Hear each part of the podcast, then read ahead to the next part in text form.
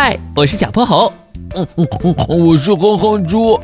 想和我们做好朋友的话，别忘了关注、订阅和五星好评哦。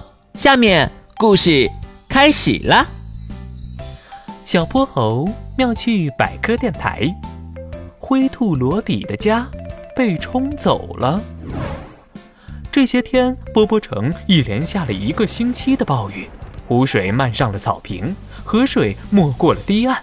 小泼猴看着窗外哗啦啦的大雨，挂念起了一位朋友。小泼猴，你的朋友不是我吗？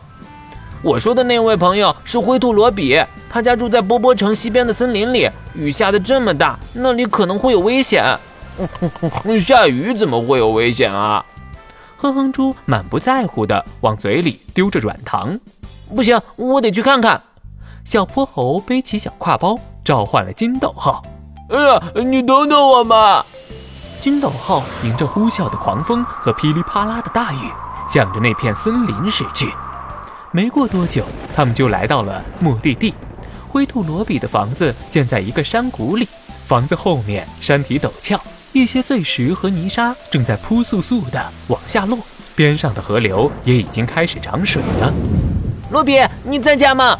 罗比！哎呀，门开了。一个毛茸茸的灰色大脑袋探了出来，他穿着黑色的长筒雨靴和一件旧旧的夹克衫。是你啊，小泼猴，好久不见！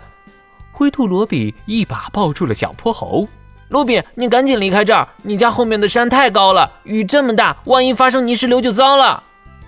哈哈哈，放心吧，我的朋友，我在山里住了这么多年，还从没遇到过泥石流呢。你们知道吗？泥石流发生前，通常有以下几种预兆：首先会有巨大的响声，那是大石块掉落发出的声音。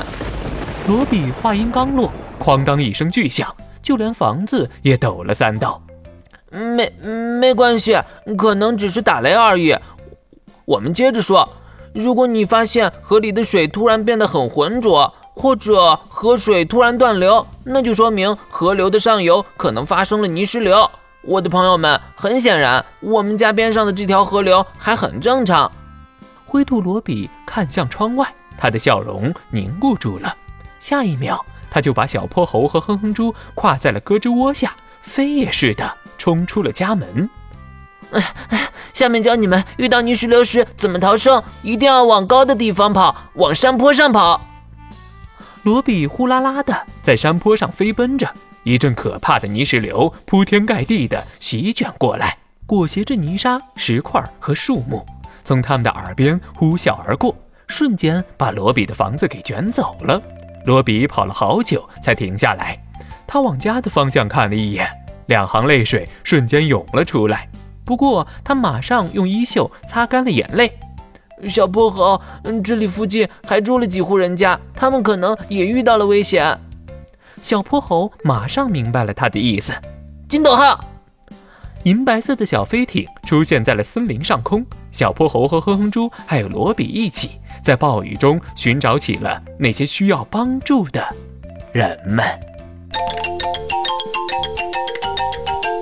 今天的故事讲完啦，记得关注、订阅、五星好评哦！